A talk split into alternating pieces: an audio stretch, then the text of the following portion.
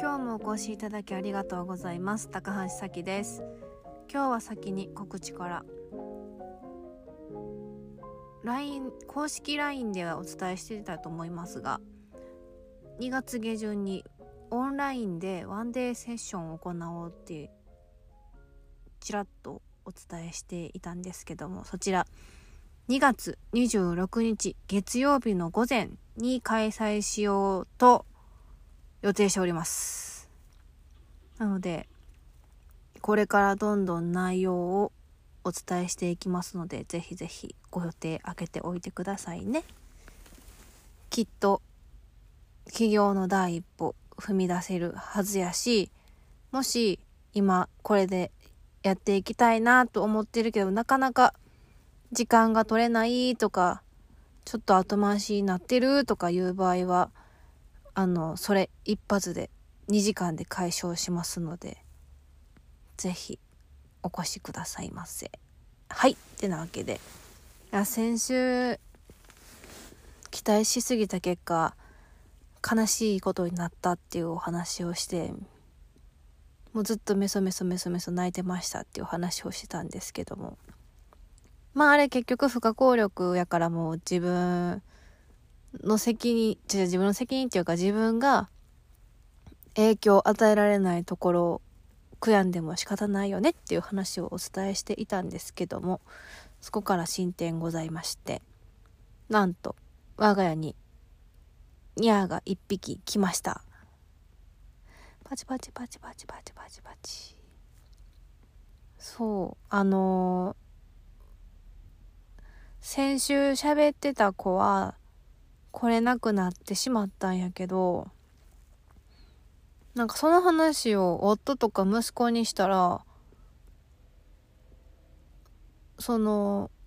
あの子がいいんじゃないみたいなことになって、あの子って誰やねんみたいな感じになってたら、その私全然猫飼う気なかった年末に、ちょっと遊んだ。お声がけいただいた。猫ちゃんでその子と、まあ、全然買う気なかったから遊んだりした遊んだりっていうかそこのお家行った時になんかやったら寄ってくんなみたいな。他の家族にはあんまり行けへんみたいな。さきちゃんとこには行くよねみたいな言ってた子がいいんじゃないかって夫と息子に言われて確かにってなって。なんか私の方には心開いてくれてるからマジで。そういうほんでご縁もあるしっていうことで。しかもなんかねそのもともと猫飼いたい飼いたい言ってたのが夫でで、本格的に猫飼うか、犬飼うか、みたいになった時に、俺は猫派やいう話で、夫、なんか猫飼いたいから、その猫ネットワーク持ってる人にお話ししたら、ちょうど昨日新しいニューフェイス来たよって言ってて、そういう、その子やって、それで、あの晴れて、うちの方に来た猫ちゃんがいらっしゃいまして名前はナミちゃんって言って6ヶ月のサバ柄の女の子なんですけどもはっきり言ってタイプではなかった。もうどちらかというと長毛でなんやろな出廷して品漂う感じのにゃんこが良かったんですがうちにはザ猫みたいなおてんばでベンガルみたいな柄のサバ猫ちゃんが来ました。いやもうなんかうちに来たらさ私のところばっかり来てさほんま初めなんかシャシャシャシャ言うから気をつけてねってその元の里おちち保護してくれてたお家の人が言ってたんやけどシャシャなんか言わず私のとこだけ来るっていうね。ご飯あげてる人やからかもしれへんけど。ほんでめっちゃおとなしいしその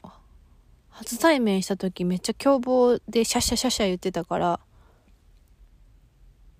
あそんな感じなんかなと思って身構えてたのにすごく穏やかで甘えん坊でもうなんかべったりじゃないけどいなくなったら確認しに来るみたいな。ちょっとちょっとじゃないだいぶ可愛いんですけどみたいな。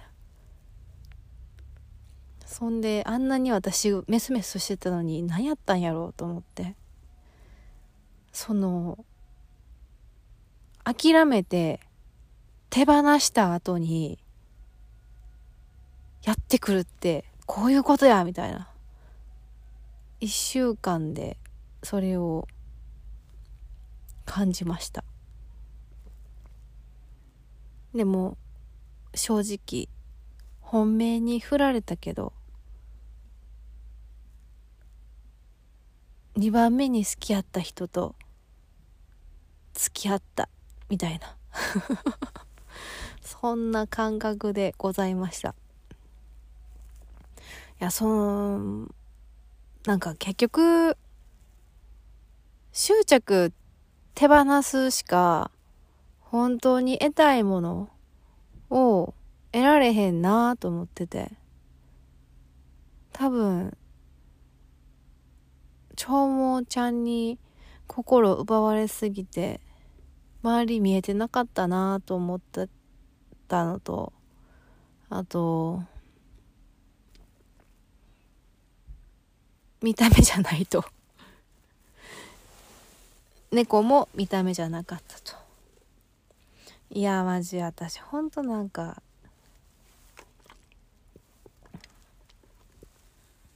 ビジュアル理想な人とご縁ないなっていつも思う。いやでも愛すべき存在なんやけどな。はいこれちなみに夫のこと言ってました。いや人生の幸福度10%アップするとか持ってきてくれた時に言ってたけど10%どころじゃないよ。340%アップしてるよ。もうほんま可愛すぎる。で片付け家の中を片付けたつもりやってんけどやっぱり登ってほしくないところに登るし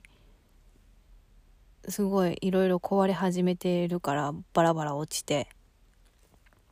あのまたこれから新たに断捨離が始まってくるというね。でもうちのニャーのためなら全然余裕で手放せる。そうもうね引き寄せるのはまず執着を手放す。ほんまに勉強になったし夫ともなんかそのその子来るってうちに来た子来るっていうの決まってたんやけど私こんな感じやからもう夫には「さきちゃんマジで引き寄せの力強すぎるからネガティブな妄想はやめてくれって言われて。まあ期待しすぎたらそ反その反面ネガティブも燃えてくるからその何真ん中ニュートラルの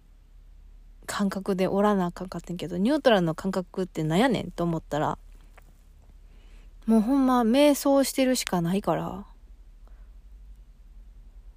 マジで瞑想ってそのために存在してるんやなと改めていや先週も同じこと言ったかもしれへんけどそう思っておりました。はい。なので現実化させたいことがあれば何も思わない。思わない理由をいやマジで何も思わへんって自分でもよく思ったらえ引き寄せたかったら手放せ何も忘れろみたいなこと言われるんやけどなんで忘れなあかんねんとかそこに疑いを持ってたからこそ言える。期待しすぎるとあの叶わなかった時結構辛いから何も思わない。きっと確率的に同じやから起こるか起これへんかは。やしなんやろ。うちに来たにゃーがもしかしたらうちに来たくってご縁を操作してたか。そんなことあるんかな。いやこれね。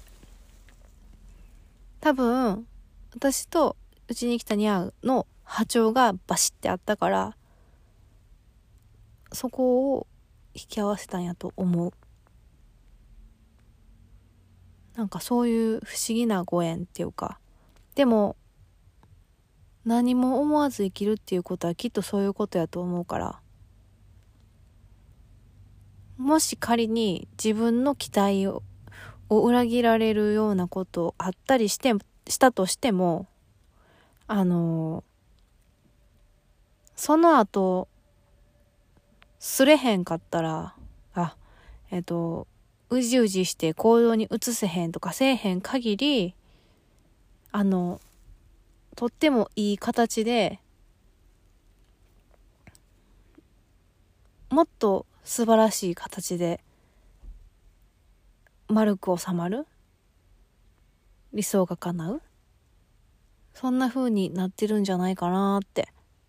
宇宙って不思議みたいなそんなお話でした。ちょっとでも参考になっていただけると嬉しいです。ではでは今日はこの辺で。じゃあねまたね